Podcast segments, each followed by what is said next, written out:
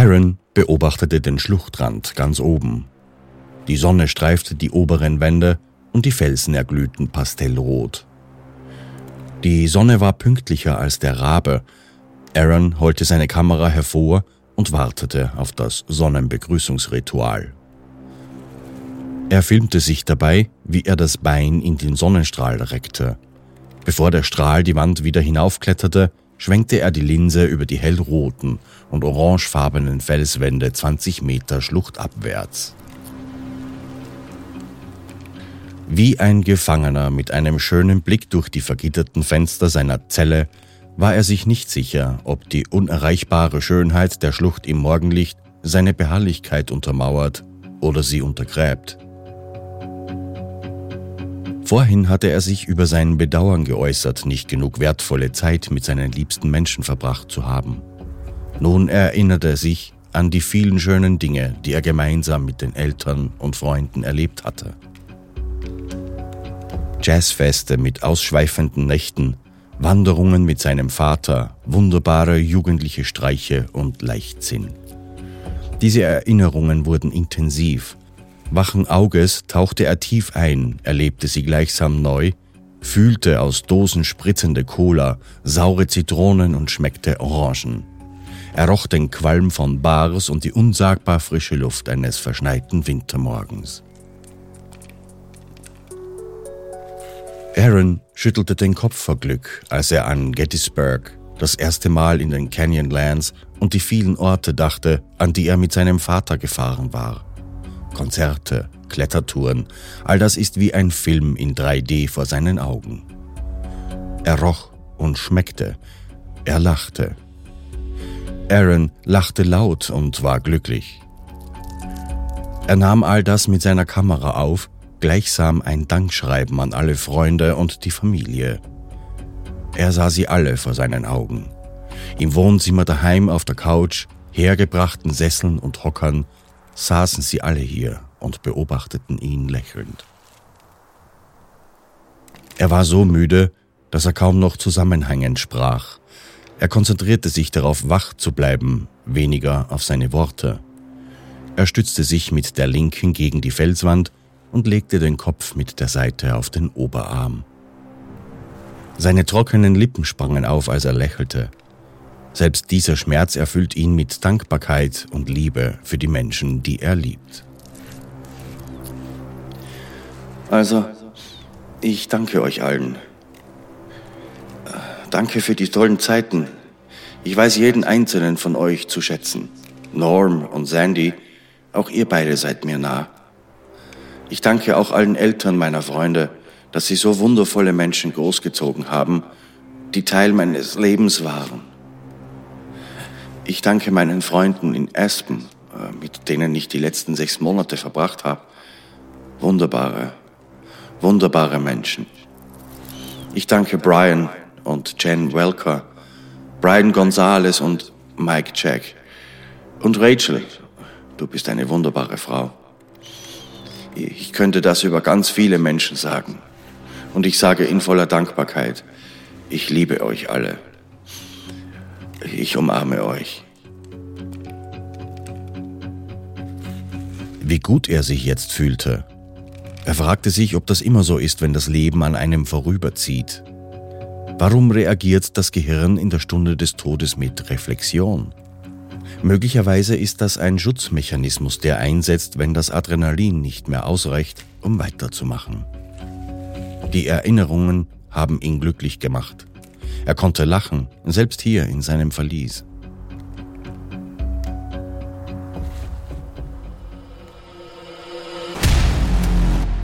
Ich bin Thomas Speck und das ist Against Fate. Ihr hört die vierte Folge von Gefangen im Stein, die Geschichte von Aaron Ralston. Erleuchtung.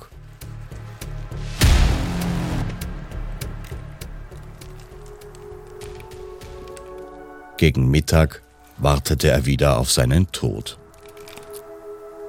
Seine Sitzposition zu verändern, die beste Stellung zu finden, damit seine Beine nicht einschliefen, tat er mittlerweile automatisch.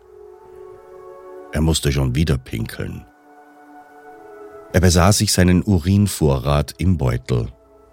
Er hatte sich in zwei Schichten abgesetzt. Oben recht klare Flüssigkeit, unten rotbraune Brühe. Er beschloss, die klare Schicht in seine Flasche umzugießen. Die dunkle Schicht war sicherlich voller Giftstoffe. Das war eine Herausforderung an seine Geschicklichkeit mit einem Arm. Indem er seine Flasche gerade zwischen den Oberschenkeln einklemmte und mit seinen Zähnen und dem einen Arm den Beutel langsam leerte, gelang es. Die dunkle Schicht schüttete er hinter sich. Sie stank erbärmlich, was ihm sagte, dass er recht hatte, so zu verfahren. Er pinkelte von nun an in den Beutel, wartete, bis sich die Schichten setzten und goss dann um. 13.30 Uhr. Bald waren es 72 Stunden hier unten. Aaron begann erneut zu beten. Dieses Mal wusste er die Antwort auf seine Frage, was er tun soll. Es gab nur noch zu warten, entweder auf den Tod oder auf Rettung. Aaron hatte sich bereits damit abgefunden, dass er sterben werde. Alle Optionen waren erprobt worden, jede Möglichkeit mehrfach ausprobiert. Gott, ich bin's nochmal. Aaron, ich brauche deine Hilfe immer noch. Hier wird's immer schlimmer. Ich habe kein Wasser mehr und nichts mehr zu essen. Bald werde ich sterben, das, das weiß ich jetzt. Aber ich möchte auf eine natürliche Weise sterben. Und ich habe beschlossen, mir nicht das Leben zu nehmen. Natürlich habe ich daran gedacht, es zu tun, aber ich möchte mich nicht so verabschieden. Ich werde wahrscheinlich nicht noch einen Tag überleben. Drei Tage sind schon fast vergangen. Bitte, Herr, gib mir die Standhaftigkeit, nicht Hand an mich zu legen. Die dritten 24 Stunden sind vorüber. Wasser, das er aufheben konnte, gab es nicht mehr. Auch keinen weiteren Befreiungsversuch. Jetzt ab 15 Uhr reduzierte sich Aarons Existenz darauf, sich physisch und psychisch so gut zu versorgen, wie es eben möglich war, angesichts der Umstände. Physisch gab es bis zum Anbruch der Nacht nichts zu unternehmen, außer durch Haltungsveränderungen zu sichern, dass sein Blut zirkulierte. Da sein Körper nichts mehr brauchte, galt es auf die Psyche zu achten. Ohne Schlaf erschienen äußere Eindrücke unwirklich, obwohl manche davon sehr real waren. Seit er das Geheimnis der Känguru-Ratte gelüftet hatte, hatte er noch zweimal Stimmen gehört. Doch sie waren nicht echt existierten nur in seinen Gedanken, um die Stille im Canyon zu füllen. Seine Verbindung zwischen bewusstem Denken und Logik bröckelte. Die Zeit vergeht am schnellsten, wenn er sich Erinnerungen ins Gedächtnis rief, also tat er das ausgiebig. Wieder filmte er sich dabei, wie er davon erzählte. Neuschnee am Wolf Creek, die Fahrt nach Aravaipa, oder Skifahren am Williams Peak. Für sein Alter hatte er bereits Enormes erlebt. Er war auf 109 Gipfeln, die über 4000 Meter hoch waren, oft im Winter. Er kannte nur Vollgas in das nächste Abenteuer. Sein Atem war laut, er bemühte sich normal zu atmen, musste aber bei jedem zweiten Wort pausieren. Seine Gedanken drehten sich immer mehr und mehr um Grapefruitsaft, eine Margarita oder Orangensaft. Sein letztes Stückchen Burrito aus seiner Hosentasche war staubtrocken und steinhart geworden. Er nahm es in den Mund, trank einen kleinen Schluck seines Urins dazu, um es aufzuweichen, damit er es überhaupt schlucken konnte. Das war's dann auch mit den Essensvorräten. Ab jetzt macht er eine Urindiät. Seinen Sarkasmus hatte Aaron noch nicht ganz verloren. Ah, es ist Dienstag 16 Uhr. Draußen sind vielleicht noch 25 Grad. Für den Jungen hier gibt's nur noch wenig Hoffnung. Gerade musste ich meinen letzten Bissen Burrito mit meiner Pisse runterspülen. Zwar war es nicht ganz so schlimm, Ich habe das Beste davon umgefüllt, aber es war ganz sicher kein Frappé.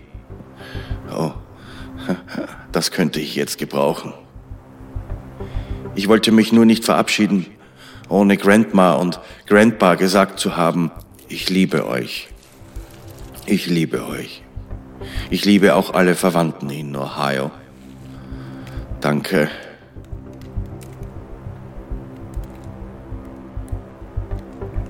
Er sehnte sich nach seiner Familie, aber der letzte Countdown ist angelaufen. Inzwischen haben Megan und Christy ihre Wanderung schon lange beendet. Sie haben noch am abgemachten Treffpunkt nach Aaron gesucht und sind auch eine lange Runde gefahren, um ihn zu finden. Sie fanden sogar seinen Wagen, auf den noch die Ski geklemmt waren, was sie sicher machte, dass dies sein Auto sei. Er hatte ihnen erzählt, dass er vor seiner Fahrt hierher noch zum Skifahren gewesen war. Ihre Sorgen waren geringfügig. Sie wussten, dass er extrem spontan entschied und fuhren heim in ihr eigenes Leben. Aarons Chef fiel gleichzeitig mit seinen Mitbewohnern zu Hause seine Abwesenheit auf. Die Zeit verging damit, dass sie sich gegenseitig fragten, ob man ihn denn gesehen hätte oder ob jemand Bescheid wüsste, wo er steckte.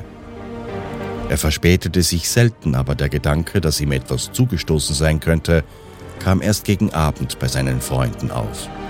Zu gut kannten sie ihn und seine Abenteuer.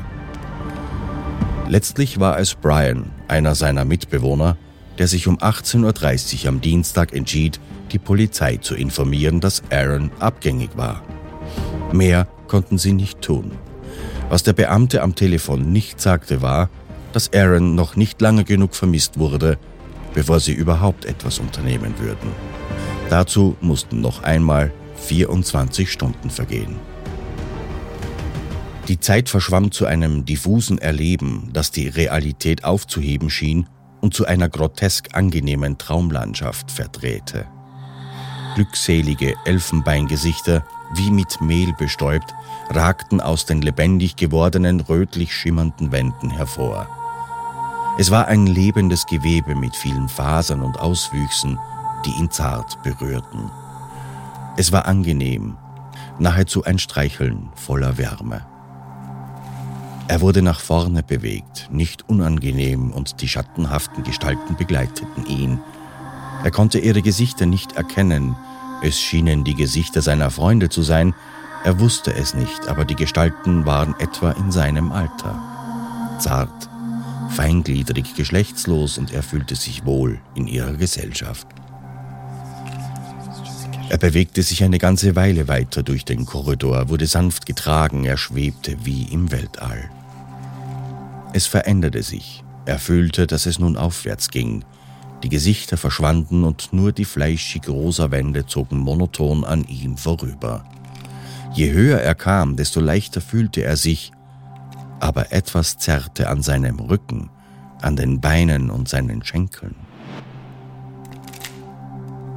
Die Schwingungen, die zuerst so sanft waren, verstärkten sich und begannen ihn zu quälen.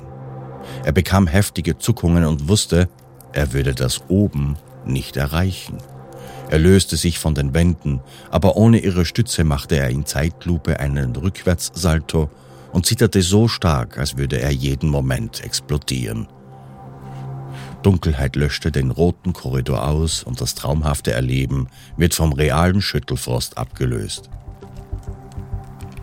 Es war Dienstagabend, die Sonne war untergegangen und sein vom Schlafmangel rastloser Verstand fabrizierte eine wahnhafte Flucht aus der Gefangenschaft. Wenn schon nicht für den Körper, dann doch für den Geist. Der Tod durch Dehydrierung ist zermürbender, als er sich am Samstag noch gedacht hatte. Der Gedanke an Wasser lässt ihn nicht mehr los. Der Leviathan der Wüste holte ihn mit jeder Stunde näher an sich heran und die Schlaflosigkeit verschlimmerte seine Qual. Gestern dachte er noch, dass er den Dienstagabend nicht mehr erleben werde, aber vielleicht überlebt er ja noch einmal. Finsternis hüllte ihn ein und die hypothermischen Zustände verschlimmern sich. Dutzende Male glitt er in Trance, verlässt seinen Körper in psychedelischen Fahrten. fliegen über dystopische Landschaften, manchmal begleitet von seinen Freunden. Deren Geister waren freundlich, er fühlte sich in seinen Traumgebilden wohl. Egal wer ihn begleitet oder wo er sich hinbegibt, immer ist da auch eine mahnende Stimme, die ihn ermahnte, dass er sich um sich selbst kümmern muss. Er versuchte seine Rückkehr immer weiter zu verzögern, aber das unkontrollierbare Zittern seines Körpers wegen der Unterkühlung lässt ihn unmissverständlich wissen, wann es Zeit ist, zurückzukehren. In der Realität eingekeilt zwischen den steinernen Wänden seiner Zelle, erledigt er in monotoner Abfolge das Notwendige. Seine Seile um die Beine neu wickeln, Sitzposition verändern, Urin umfüllen und pinkeln. Getränke aus seiner Vergangenheit, die er gerne getrunken hatte, tanzten ihm als Bilder vor den Augen. Es war wunderbar, sich an so viele Abende zu erinnern, wunderbar quälend, denn das Nass ist unerreichbar. Aaron ist immer noch da. Er ist acht Jahre alt und sitzt mit Großvater Ralston hinter dem Haus auf der Terrasse in Ohio. Sie spielen Remy, gegen die Hitze trinken sie eisgekühlte Seven-Ups aus Styroporbechern mit Eiswürfeln darin. Die Kohlensäure kitzelt in der Nase, er kann die Süße schmecken und die Erinnerung wird zu einer Vision. Da steht er, der Becher aus Styropor, vor seinen Augen auf dem Stein. Ein Leuchten umgibt ihn wie ein Glorienschein. Der heilige Gral des Durstes steht direkt vor ihm. Als er seine Augen öffnete, verschwand das Bild, obwohl es vollkommen dunkel in seiner Seiltasche war. Fünf Uhr morgens und Aaron sieht wieder seine Freunde und Familie. Er steht im Türrahmen eines Wohnzimmers. Die Menschen da unterhalten sich und sehen ihn an. Er kann nichts sagen oder sich bewegen. Es schien, als ob sie ihn grüßten und sagten, was immer du brauchst, wir sind da für dich. Er läuft mit Jon, seinem Freund, durch die Schluchtwand hindurch und betritt einen kleinen Raum, stockfinster. Nur am Spalt unter der Türe ist ein heller Streifen von Licht. Die Türe ist verschlossen. Aaron drückt den Lichtschalter und erkennt, dass er sich in einer Abstellkammer eines Hausmeisters im Krankenhaus befindet. Trommle gegen die Tür, Aaron. Aber Jon lässt ihn nicht gegen die Türe schlagen. Ja, begreift er denn nicht, dass Sie ihm helfen könnten? Er ist trotzdem glücklich, mit Jon hier zu sein. Er schätzt seinen Freund sehr. Und plötzlich sagt die Stimme, es ist Zeit, sich zu verabschieden. Aaron will noch nicht gehen. Er will bei Jon bleiben. Aber die Realität, diese Stimme, stupst ihn beharrlicher. Er ist den Tränen nahe, signalisiert mit dem Daumen nach oben und einem Kopfnicken zu Jon, dass er zurück müsse. Das Zittern erfasste ihn mit aller Macht, und Aaron fragte sich, ob die Stimme ihn nun nicht viel zu lange weggelassen hätte. Sie ist sein lautloser, unsichtbarer Wächter, der ihn zuverlässig zurückholt, bevor er in einen hypothermischen Schlaf fiel. In mir stecken noch ein paar Tage, rief er, und es hallte laut im Canyon wieder. Aber Aaron weiß, dass, selbst wenn er es noch zwei weitere Tage schaffen würde, dies nicht genug Zeit für die Retter wäre, ihn zu finden. Der Morgen kommt. Der Rabe, die Sonne, Mücken. Mechanisch. Die Zeit hat jede Bedeutung verloren. Stunden, Minuten, Tage, nichts weiter als Zahlen einer Buchhaltung, an deren Ende herauskommt, so lange bist du also schon hier. Farben, die in seinem Kopf explodieren, Sesselkreise seiner Freunde, lachende Gesichter der Familie. Der Mittwoch vergeht zeitlos. Position ändern, trinken, pinkeln, Trance. Feuchtkalte, Überirdische Wände aus Stein saugen die Wärme aus seinem Körper. Aaron zitterte immer heftiger. Die Schlucht glich einer Tiefkühltruhe. Jede Nacht war schlimmer als die zuvor. Diese Winde sind tödlich. Aaron war klar und erzählt die Minuten bis zum Morgen, obwohl es erst 23 Uhr war. Für ihn zählte nun jede Minute. Er fühlte mit Klarheit, dass seine letzten Stunden angebrochen waren. Er wollte noch eine Anmerkung hinterlassen und zog die Buchstaben, die er am Samstag eingeritzt hatte, an der Sandsteinwand nach. Geologische Zeit schließt das Jetzt mit ein, steht da geschrieben. Aaron ritzte seinen Namen in Großbuchstaben darunter und dazu Oktober 75 sowie April 03. Auf die Idee, hier Mai zu schreiben, es war vor Mitternacht zum 1. Mai 2003, kam er nicht einmal, denn er glaubte nicht daran, dass er den Morgen nach dieser so furchtbar kalten Nacht noch erleben wird.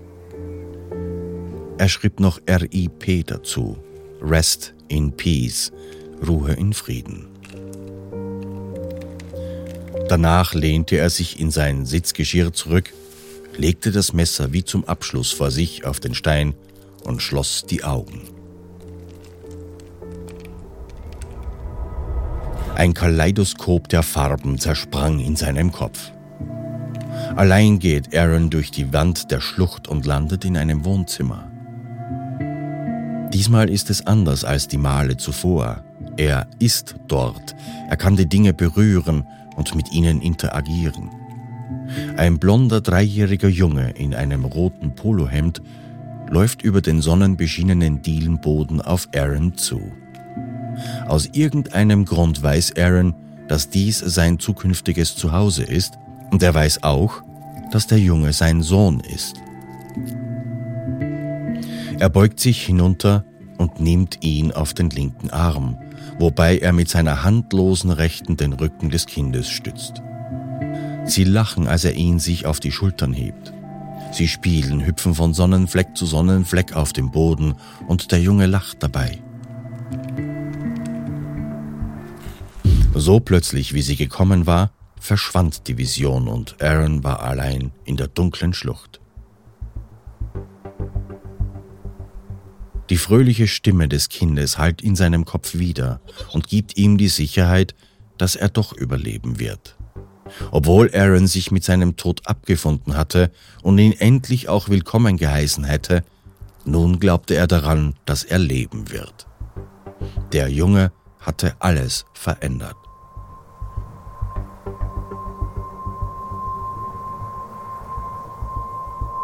Donnerstagmorgen. Gegen jede Vorstellung war Aaron noch immer da. Den Vormittag verbrachte er mit den üblichen Verrichtungen. Zusätzlich filmte er mit seiner Kamera und sprach von der Hoffnung, dass er heute womöglich gerettet werden würde. Die Zeit verschwamm wieder und die Tatenlosigkeit zermürbte ihn, trotz seiner Hoffnungen. Wer weiß, vielleicht hatte er nur eine Vision eines anderen Lebens gesehen? Apathisch wartete er. Es war ihm egal, ob Rettung oder Tod. Beides war Erlösung. Er konnte die Unendlichkeit, seine eigene Unendlichkeit förmlich berühren, und nichts deutete darauf hin, dass dieser Stillstand durch etwas unterbrochen werden könnte. Er könnte sie selbst unterbrechen, irgendetwas tun. So begann er seinen rechten Arm zu säubern, um den Staub, kleine Steinchen aus seiner Wunde zu bringen. Er benutzte dabei sein Messer wie einen Kamm, mit dem er den Staub und die Körnchen von seiner Haut wischte. Ob der Gefühllosigkeit, warum tut meine Hand dann so weh? sticht er sich versehentlich in seinen Daumen und hob dabei ein Stückchen verfaulter Haut ab. Sie ließ sich abziehen wie Haut auf zu heißer Milch. Er wusste, dass seine Hand langsam verwest, aber erst jetzt begreifte er es wirklich. Die Hand faulte, seit sie eingeklemmt ist. Nun wunderte ihn auch nicht, warum die Insekten ihn so umschwärmten. Aus Neugier stach er sich zweimal mit der Klinge in den Daumen. Beim zweiten Mal fährt die Klinge in die Haut wie in weiche Butter. Dabei entweicht ein verräterisch zischendes Geräusch und es stank nach Verwesung. Aaron hätte nicht gedacht, dass die Fäulnis so weit fortgeschritten wäre. Das wird sich auch durch meinen Arm fortsetzen. Dieser Gedanke durchfuhr ihn und er bekam Angst. Er schlug um sich und zerrte an seinem rechten Arm. Niemals zuvor wollte er dieses Anhängsel mehr loswerden als jetzt. Ich will das nicht mehr haben.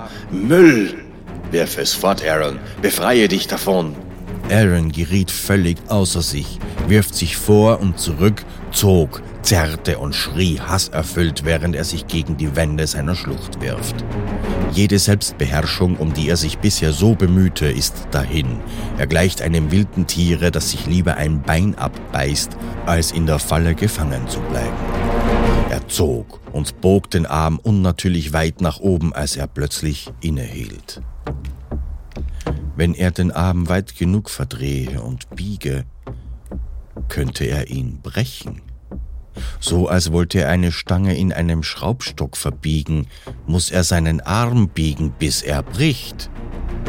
Heiliger Jesus, Aaron, das ist es, das ist es, das ist es, verflucht nochmal!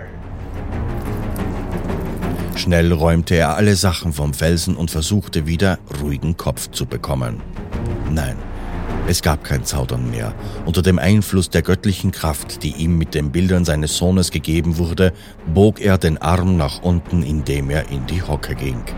Tiefer, bis er mit dem Hintern fast den Boden berührte, drückte er mit seiner linken Hand von unten gegen den Felsen, um noch mehr Kraft auf seinen Speichenknochen auszuüben. Dann drehte er seinen Arm nach links. Wie ein Schuss aus einer Schalldämpferwaffe, wie das dumpfe Brechen eines dicken Astes hallte es durch den Blue John Canyon. Oberhalb des Handgelenks seiner Rechten fühlte er eine unnatürliche Wölbung. Er nahm noch einmal die Stellung von eben ein, dehnte den Knochen nach unten und konnte dann eine deutliche Lücke an der Wölbung fühlen. Der Knochen war glatt durchgebrochen. Er sprach kein Wort, gab keinen Ton von sich, und ohne jedes Zögern stemmte er sich links und rechts mit den Schuhen gegen die Schluchtwände, stützte sich mit der linken oben am Felsen ab und drückte mit aller Macht nach oben. Fester, Aaron, fester! Ein zweiter Schuss machte Elle den Gar aus. Sie brach. Schwitzend vor Anstrengung und voller Euphorie betastet er seinen Arm. Beide Knochen sind nur einen Zentimeter voneinander entfernt gebrochen. Er konnte seinen Arm frei drehen und bewegen.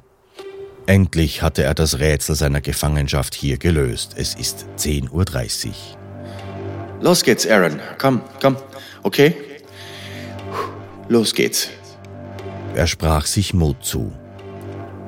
Er stach sich das Messer bis zum Griff zwischen die Venen, etwa 10 Zentimeter oberhalb des Handgelenks. Scharfer Schmerz durchfuhr ihn. Aber er weiß, das war erst der Anfang. Aaron zeigte jetzt eine unglaubliche Beherrschung und bewahrte kaltes Denken und ignorierte die Schmerzen. Zuerst schnitt er sich die Haut um die Bruchstellen auf, vorsichtig, damit er nicht die Nervenbahnen darunter durchschnitt, die wie ein langgezogenes Knäuel Spaghetti darunter verliefen. Er öffnete die Wunde so weit, dass er mit den Fingern hineinfahren konnte. Oh, wie das brannte. Er spürte die Muskeln und Sehnen, merkwürdig fremd, als ob er eine neue Welt ertastete, die nichts mit ihm zu tun hat. Dabei drehte er den Arm, so dass er fühlen konnte, wie sich die Knochenenden verschoben. Es tat weh, es versetzte ihn in Erregung. Er wusste, jetzt war es nur eine Frage der Zeit und des Schmerzes, aber damit konnte er umgehen. Er ertastete Muskelstränge, Sehnen und seine Arterien, die wollte er zu allerletzt durchtrennen. Dann zog er seine Finger heraus und zog dabei einen Muskelstrang hervor, hielt ihn zwischen den Fingern und schnitt durch das rote Gewebe. Geräuschlos glitt das Messer hindurch. Zwölfmal wiederholte er diese Prozedur. Aussondern, festhalten, drehen, durchschneiden. Egal welche blutverschmierte Masse er hervorzog, sie wurde Opfer der Klinge. Die bleistiftdicken Adern sortierte er zur Seite, aber als er sich durch ein Drittel des Gewebes hindurchgearbeitet hatte, erwischte er eine davon, er hatte seine Aderpresse noch nicht angelegt. Es war keine Arterie, so floss nur sehr wenig Blut. Der Felsen war wie eine Klemme, die jeden Blutstrom außer den in den Arterien verhinderte. Er verhält sich wie ein Kind, das Weihnachtsgeschenke auspacken darf. An einer Sehne verhielt er und band sich nun seine Aderpresse um. Und während er das tat, fragte er sich, warum er nicht schon früher auf die Idee gekommen war, sich den Arm zu brechen. Er hielt sich für den dümmsten Mann, der je seinen Arm in einen Felsbrocken eingeklemmt hatte. Sechs Tage hat er gebraucht, um zu kapieren, wie er die Hand loswerden könnte. Er war angewidert von sich selbst. Aaron, das ist nur eine Ablenkung, es spielt keine Rolle mehr. Mach weiter. Es geht nur noch langsam voran, weil die Sehne sich kaum durchtrennen lässt, zu stumpf ist das Messer. Er klappt das Multitool um und die kleine Zange heraus. Damit riss er ein kleines Stückchen aus der Sehne. Stück für Stück. Greifen, zudrücken, drehen, reißen. So riss er sich durch die Sehne. 60 Minuten, 60 Minuten Schmerz, Konzentration, Schweiß. Aaron merkte nicht, wie anstrengend diese Prozedur für ihn war, wie viel Kraft es ihn kostete, konzentriert zu schneiden und zu reißen. Noch zwei Muskelstränge, eine Ader und das Spaghettibündel Nerven. Das zu durchtrennen wird wehtun. Schon die kleineren Nerven jagten Schmerzen seinen Arm hinauf bis zur Schädeldecke, und er war jedes Mal wie gelähmt, bis der Schmerz nachließ. Er sorgte sich, in Ohnmacht zu fallen, das darf nicht passieren. Er legte seine Klinge unter eine der Nerven und zupfte daran, bis sie riss. Schon das Zupfen ist eine Orgie brennenden Schmerzes, das Abreißen setzte völlig neue Maßstäbe an Schmerz. Aaron wusste nun, wie sich kochende Lava anfühlen musste, wenn sie durch jede Faser seines Armes bis in den Kopf floss. Es dauerte Minuten, bis er sich erholte. Er zog am Arm, dehnte all das Gewebe darunter aus und schnitt sein Fleisch durch, wobei er das Messer gegen die Schluchtwand drückte, als ob er Fleisch auf einem Schneidebrett schnitt. Durchtrennte er die letzten Fasern Muskeln, die seinen Arm mit der Hand verbanden. Mit einem letzten scharfen Ruck zerriss er alle verbliebenen Nerven. Der Schmerz lähmt ihn wieder, er konnte nicht einmal schreien. Um 11.30 Uhr taumelte er nach hinten. Es ist, als wäre etwas zersprungen, vollkommen zerschellt, lautlos. Und die Welt ist nun ein anderer Ort. Erin starrte verwundert, erstaunt und fassungslos auf seine Hand, die da im Spalt zwischen Fels und Wand steckte. Frei. So, jetzt methodisch, feuerte er sich an. Still umwickelte er den Stumpf seines Arms mit der Einlage seiner Radlerhose, band den dicken Stoff mit dem gelben Band fest.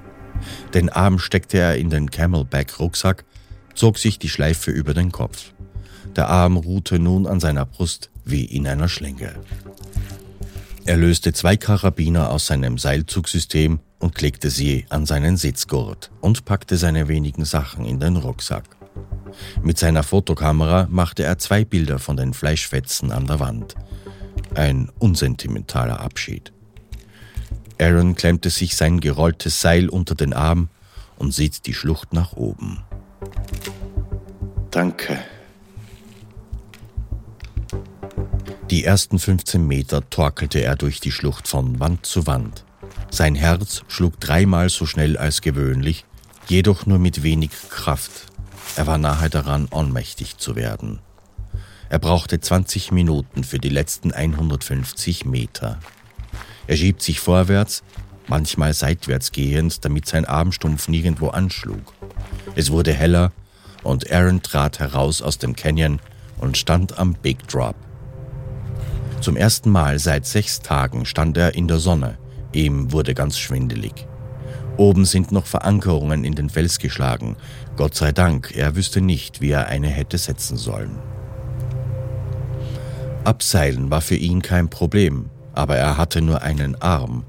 Es dauerte 30 Minuten, bis er seine Vorbereitungen abgeschlossen hatte. Langsam, weiter zurück. Komm, komm. Noch etwas weiter. Ja, so ist es gut, Aaron. Ja, komm, steig auf den Felsen. Nein, nein, linker Fuß. Lehne dich zurück, vertraue dem Seil. Den Hintern raus, Beine gerade. Komm, komm schon. Jetzt ein bisschen nachlassen. Noch ein bisschen. Langsam. Gut, gut, jetzt festhalten. Als er endlich wieder Boden unter den Füßen hatte, schüttete er den Urin aus seiner Flasche und füllte sie mit dem Brackwasser der Pfütze, die verheißungsvoll auf ihn gewartet hatte. Dabei kommen auch tote Insekten und zerrissenes Laub in die Flasche. Er war so durstig, dass er die Luftfeuchtigkeit um den Tümpel schmecken konnte. Er trank. Langsame, kleine Schlucke. Er hörte die Engel singen, als das bräunliche Wasser seine Zunge befeuchtete. Noch 13 Kilometer, Aaron. 13 Kilometer bis zum Auto. Er trank den dritten Liter, noch immer langsam, bevor er sich auf den Weg macht. Es war furchtbar. Die Augen brannten von Sand in seinen Kontaktlinsen, sechs Tage Staub und Dreck verursachten Schmerzen bei jedem Blinzeln. Der Sand zerrieb die Haut an seinen Füßen im Schuh. Er stolperte die Kilometer mehr, als er ging. Er hatte keinen echten Blick für die Felsmalereien an der Grand Gallery und sein Blick verschwamm immer mehr. Er verlor viel mehr Blut, als er gedacht hatte. Langsam beschlich ihn der Zweifel, dass er es alleine schaffen könnte, zu seinem Wagen zu kommen. Als er endlich wieder einen Schluck trank, sah er hundert Meter vor sich drei Wanderer. Hallo! Die drei rennen auf Aaron zu. Aaron brach in Tränen aus. Er würde durchkommen. Jetzt muss er nicht alleine noch irgendwo hinfahren. Er würde Hilfe bekommen. Ich wurde von einem Felsblock eingeklemmt und habe seit fünf Tagen kein Wasser oder Essen mehr. Ich habe mir den Arm abgeschnitten, damit ich freikomme. Ich brauche einen Arzt. Ich bin Aaron Ralston. Sie haben uns gesagt, dass Sie hier sind? Langsam begreift Aaron die Bedeutung der Worte.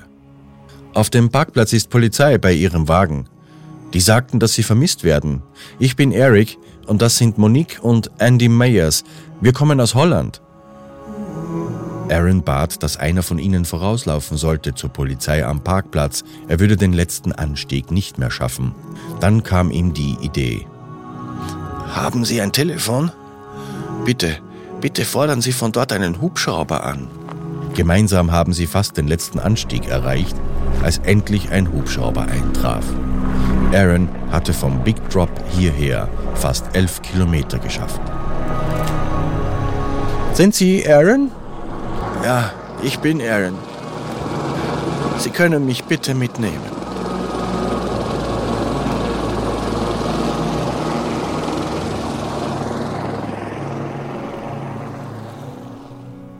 Am 1. Mai 2003, ein Donnerstag um 15.45 Uhr, endete Aarons Episode. 127 Stunden seit seinem Aufbruch vom Horseshoe Parkplatz schlief er durch eine gnädige Betäubung im Krankenhaus von Moab endlich ein. Aaron arbeitet heute als Motivationssprecher und schrieb ein Buch 127 Stunden. Seine Geschichte wurde exzellent verfilmt und es finden sich Dutzende Dokumentationen über den Vorfall. Aaron Ralston klettert wieder. Bereits zehn Monate nach der Amputation bestieg er einen 4000er. Er hat sich für seinen Armstumpf eine Prothese mit aufsteckbaren Pickel machen lassen. Er hat sein Ziel, alle 59 4000er Gipfel Colorados im Winter und im Alleingang zu besteigen, ein Jahr darauf erreicht. 2009 heiratete er seine Frau Jessica und 2010 wurde ein Sohn geboren.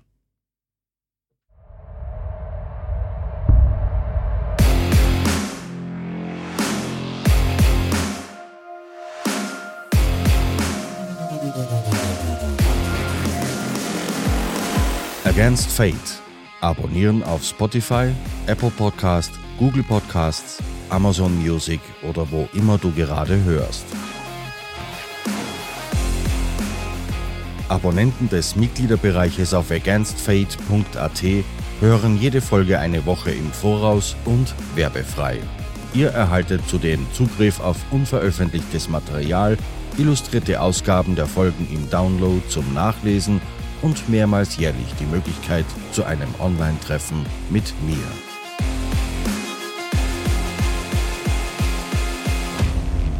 Against Fate, der True Survival Podcast.